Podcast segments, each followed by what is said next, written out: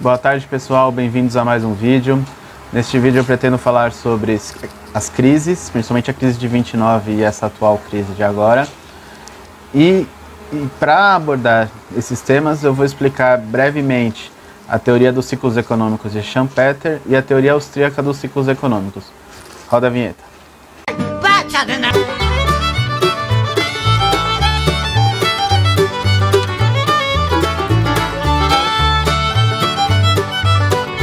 Vou começar falando de ciclos econômicos. Apesar da teoria dos ciclos econômicos ser de 1939, 10 anos após a crise de 29, ela explica muito bem o que ocorre nas crises. Então, eu acho que é importante a gente passar a primeira parte teórica e depois fazer um paralelo com a parte prática. Pois bem, até 1939, falava-se que a economia era estática. Né? O principal pensador nesse tempo era Alfred Marshall, que dizia que a economia não dava saltos. Pois bem, Schumpeter aparece nesse cenário dizendo que a economia é cíclica, que não há capitalismo sem dinamismo na economia, sem inovações. Então, ele classifica que há quatro etapas do ciclo econômico. A primeira etapa seria o boom, que é quando começa a expansão, o boom. Só que esse boom não significa apenas crédito, como hoje se pode dizer que o boom é o crédito, principalmente por causa de Keynes que veio depois. Mas o que Schumpeter queria dizer com boom, que pode ser, num cenário microeconômico, uma ideia. Né? A pessoa que teve a ideia do Uber, essa ideia teve um boom. Né? Surgiu a ideia, ele divulgou essa ideia para parceiros, sócios, não sei, angariou de alguma forma investimento nisso e nesta, neste momento houve uma expansão. Essa expansão, ela tem um limite natural, certo? Que é o ideal. E obviamente, a ação humana é imprevisível, esse limite é imprevisível e muitas vezes essa expansão se dá além do ideal. Os econometristas, que se dizem economistas, mas são econometristas, eles dizem que, que podem prever a ação humana porque eles podem aproximar esse boom do ideal e não estar além. Tudo bem, eles conseguem fazer essas análises através de cálculos complexos e parâmetros e blá blá blá, planilhas, Excel, essas coisas. Mas o fato é, você não consegue prever a ação humana. E eu falarei isso em um outro vídeo. Com este boom, você vai passar um pouco do ideal, certo? Quando você passa esse boom ultrapassa o ideal, o preço está inflacionado, o preço está acima do, do valor real. E o que acontece? Acontece o que chamamos de recessão. A recessão é quando começa a queda. Começa desemprego, começa. Que num cenário microeconômico seria a empresa com os, os ativos caindo um pouco, estabilizando, demitindo alguns funcionários, fazendo os seus ajustes para se manter no mercado certo? Após a recessão, a depressão, que é o fundo do poço. É quando a empresa abre falência. Obviamente, muitas empresas ficam naquele ciclo de boom e retração, boom e retração, boom e retração, mas você pode chegar à depressão, que em uma economia pode acontecer. A depressão é a falência de diversos negócios, o caos total, desemprego, inflação e tudo mais. Após isso, vem o cenário de recuperação. Porque tudo isso é natural. Tá? A economia se recupera. Tá? Então, não importa se a Masbla fechou, se o Mapping fechou, se não sei que outra loja antiga que eu poderia dar de exemplo fechou. Não importa, você ainda tem onde comprar Todd, você ainda tem onde comprar sofá, você ainda tem onde comprar rodo, você tem onde comprar escada. Por quê? Porque esses produtos eles serão trazidos até o consumidor através de outros fornecedores, mas este mercado vai se recuperar. O que não se recupera é, é o mapping, é a Masbla, é não sei quem. O empresário quebra, o mercado não. Pois bem, é, com esse ciclo você tem a recuperação, um novo boom, um novo boom, uma nova recessão, da recessão uma nova depressão, da depressão um novo recuperação, aí volta um novo boom. Então a, a economia ela é cíclica. Você pode ter negócios que não sejam ciclos e que fechem, obviamente, mas se eles responderem bem ao mercado, atenderem a demanda, que é a principal função da empresa do empreendedor dentro de um cenário de livre mercado, é atender a demanda. Se eles atenderem a demanda, não haverá falência, e se houver falência, aquela demanda vai continuar existindo, e se alguém se aproveitar daquela oferta para empreender, vai ganhar dinheiro. Tudo isso, passamos à teoria austríaca de ciclos econômicos. A teoria austríaca de ciclos econômicos foi proposta alguns anos após por Mises, quando ele identifica um gatilho para o começo do boom. Um gatilho para o boom. Pois bem, ele identifica que a demanda por crédito ela é natural e ela possui uma limitação. Né? Existem muitas pessoas querendo crédito, mas há uma limitação de pessoas que receberão crédito. Muitos desses demandantes não receberão porque não tem um projeto viável, porque não tem um, um empreendimento viável, simplesmente não receberão crédito. As taxas de juros baixas estimulam a concessão de crédito, aumentando desta forma a oferta monetária. O aumento da oferta monetária leva a um período de crescimento insustentável, em que o dinheiro em excesso procura oportunidades de investimento progressivamente menos rentáveis.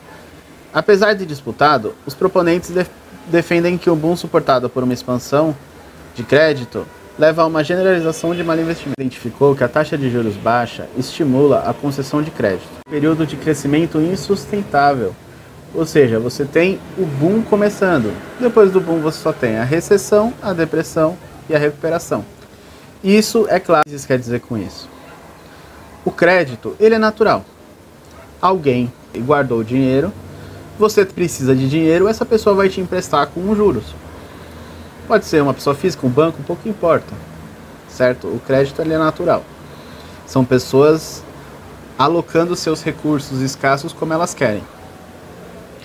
Quando há uma intervenção estatal, ou seja, uma expansão da base monetária, um corte da taxa de juros artificial, uma nova lei que estimule empréstimos para determinadas pessoas, quando há esse tipo de intervenção, você começa essa corrida do boom até o crédito insustentável.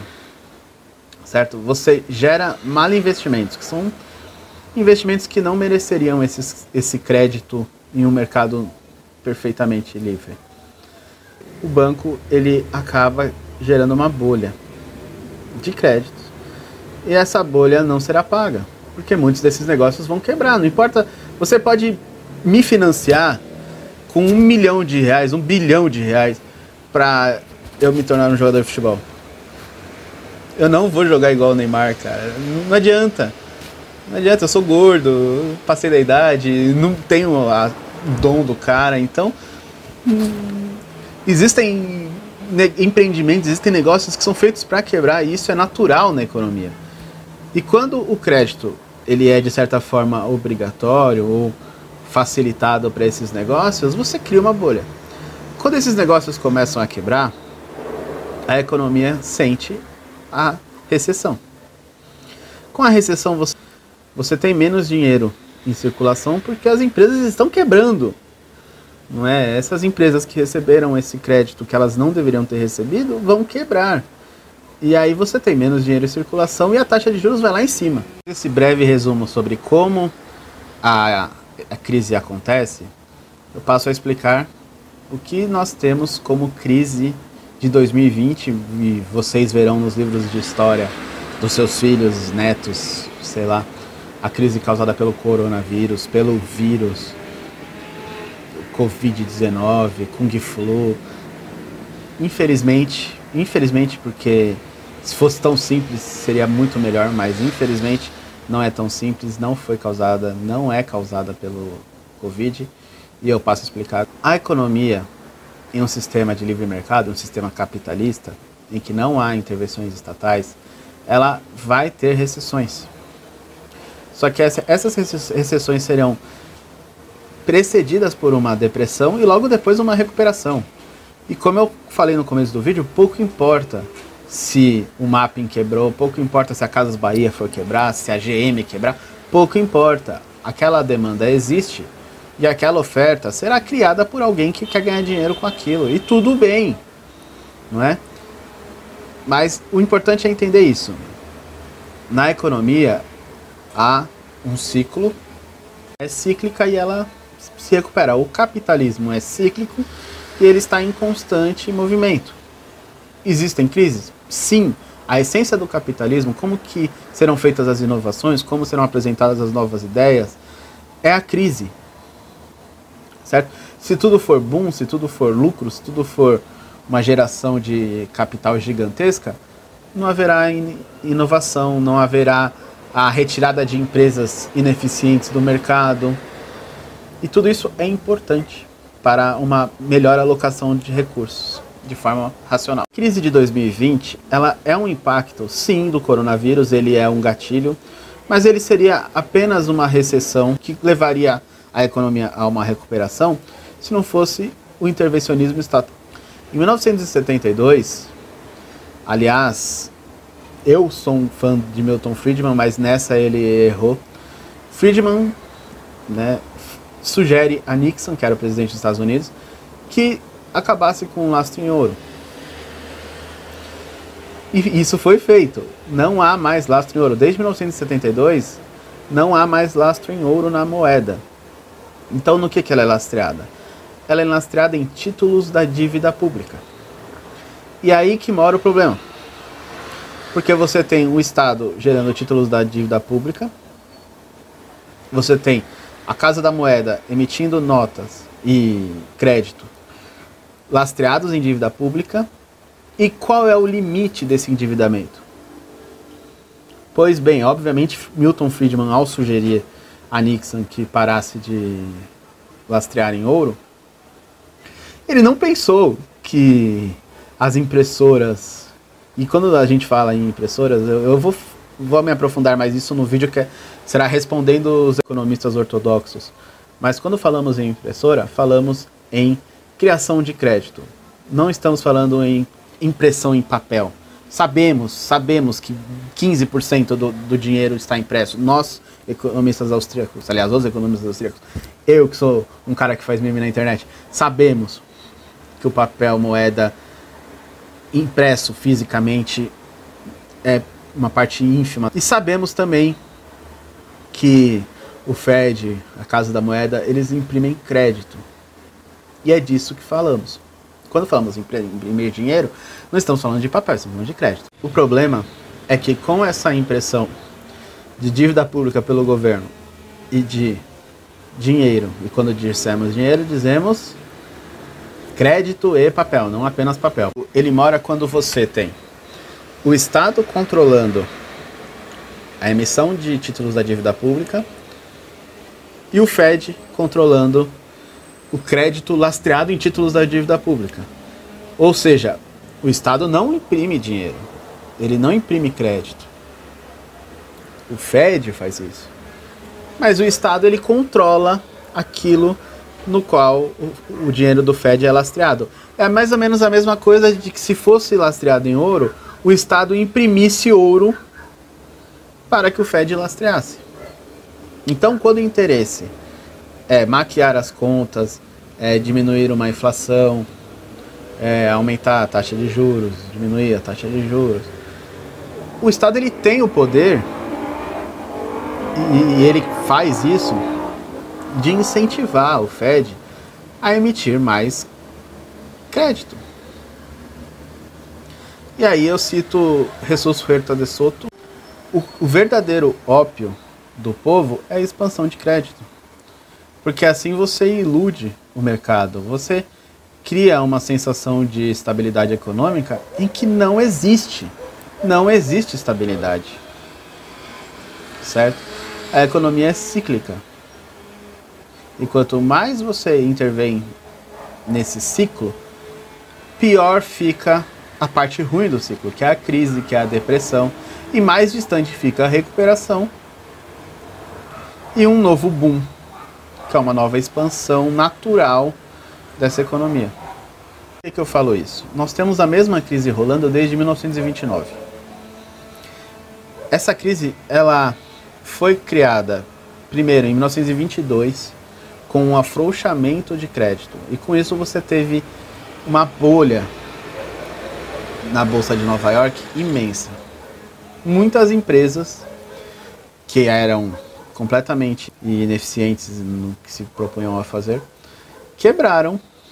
E em 1929, se não me engano, 24 de outubro de 1929, nós tivemos a Quinta-feira Vermelha, que foi quando houve a quebra da bolsa. Houve tanto intervencionismo estatal que houve a chamada Lei Seca, que foi um cenário em que os Estados Unidos proibiram o comércio de bebidas alcoólicas. Nessa época, o, o grande empreendedor, né, o nosso grande traficante durante a lei seca foi o Al Capone.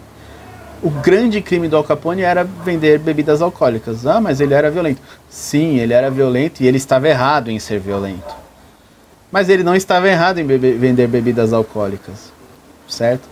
Então, sim, ele era um criminoso e ele não deveria ter sido tão violento. Se fosse o Estado proibindo que as pessoas vendessem bebidas alcoólicas e supondo que o interesse dele era enriquecer vendendo bebidas alcoólicas e não matar pessoas, não usar de violência, ele não estaria errado. É claro que são apenas suposições, ele está morto, não podemos perguntar. E aí, Al Capone? Se não fosse proibido, mesmo assim você venderia ou você iria atrás de outra coisa proibida porque o que você gostava mesmo era de matar pessoas? Bom, não podemos perguntar isso a ele. Mas ele foi preso por fraude no imposto de renda, crime sem vítima, lavagem de dinheiro. E o grande crime dele foi vender bebidas alcoólicas. É, superando essa curiosidade, pois bem, a crise de 29 ela não acabou ali não é? Houve o pior momento, que foi dia 24 de outubro de 1929, e uma pequena recuperação até 1932, quando houve o Tratado de Bretton Woods. Com o fim do padrão ouro em 1972, que é a quebra do Tratado de Bretton Woods, você tem uma nova crise surgindo, mas ela não, não deu sinais naquela época. Ela foi estourar em 1988 onde você teve uma série de novas regulações estatais para empurrar essa crise mais para frente. Posso falar dela em outro vídeo, porque essa crise não, não é a, a, mais importante deste vídeo, mas é uma crise que houve do petróleo. Houve uma guerra comercial com a Arábia Saudita e o valor do petróleo foi lá embaixo. Como boa parte do mercado do petróleo era em dólar, o dólar sentiu e houve uma crise. Mas adiantando. Após essa crise, nós tivemos a crise das bolhas.com, que foi no, mais ou menos no ano 2000, que era com as primeiras startups, as primeiras empresas que investiam em tecnologia e que estavam entrando na internet, a AOL, todas essas porcarias que hoje não existem mais. Muitas delas não existem mais, as que não se adaptaram, não é? Mas essa crise também não foi uma crise gigantesca a crise que eu, que eu quero parar, mas o que eu quero fazer é a análise de que há ciclos econômicos. Mesmo com essa crise sendo empurrada, existem ciclos, existem as ondas de Elliot ali, os ciclos econômicos acontecendo. Não é um, a economia não é estática, não é um retrato. Né? É, esse é o grande erro dos econometristas. Eles tiram uma foto de um cenário e fazem uma análise naquela foto. Eles tiram uma foto da Catherine Zeta-Jones em 1996 e falam: Nossa, que mulher linda. E nós estamos em 2020. Pode ser que ela não esteja mais tão linda. Bom, eu ainda acho ela linda, mas foi apenas um exemplo. Chegamos à crise de 2008 e essa é a crise na qual eu quero focar mais. Em 2008, nós tivemos uma crise creditícia então essa foi uma crise causada pelo crédito. E a solução dada pelo nosso querido Barack Obama, mais um bundão, eu adoro chamar presidente de bundão. Barack Obama, você é um frouxo, é um bundão. Você abriu a perna para os bancos. Foi criado o quantitative easing, que é traduzido como afrouxamento quantitativo. Que no começo do vídeo, no começo do vídeo, alguns minutos atrás eu falei que o problema é quando você tem o governo emitindo títulos da dívida pública e o banco imprimindo crédito lastreado nesses títulos. Easing é nada mais nada menos do que o Banco Central comprando o crédito para reduzir os juros. Ou seja, ele emite a moeda, ele lastreia a moeda em títulos da dívida pública, e se ninguém comprar os títulos da dívida pública, ele compra para poder emitir a moeda. Vocês entendem onde eu quero chegar? É, você criou uma economia refém totalmente do Banco Central. Obrigado, Obama. E isso porque é comunista. Né? Imagina se fosse keynesiano. Você tem um endividamento público do, do país aumentando. A dívida pública dos Estados Unidos hoje está em 29 trilhões. E o PIB é menos de 20 trilhões. Ou seja, a dívida pública já é mais, da, mais de 150% do PIB. E isso é muito. Isso é um problema gigantesco. Ainda temos o Obamacare, que é uma intervenção que o nosso querido presidente Obama, bundão, fez em que ele criou um sistema muito parecido com o nosso SUS do Brasil, um, um seguro-saúde, um plano de saúde, só que isso só serviu para estragar ainda mais o mercado que já era pesadamente regulado de saúde dos Estados Unidos. Então, se você já tinha um mercado que era pouco eficiente porque era extremamente caro e inacessível, você só criou uma bolha em que muitos desses profissionais migraram para o Obamacare e o mercado ficou ainda mais caro e inacessível para quem não se encaixa nas, nas especificações para conseguir o Obamacare, mas também não tem condições de consumir no mercado tradicional que se tornou mais caro por menos profissionais à disposição, menos produtos à disposição, já que os produtos são destinados também ao Obamacare. Então você cria aí uma nova bolha né, e uma nova crise econômica, mas aí no cenário da saúde. Nós temos isso também no, no Brasil, no SUS.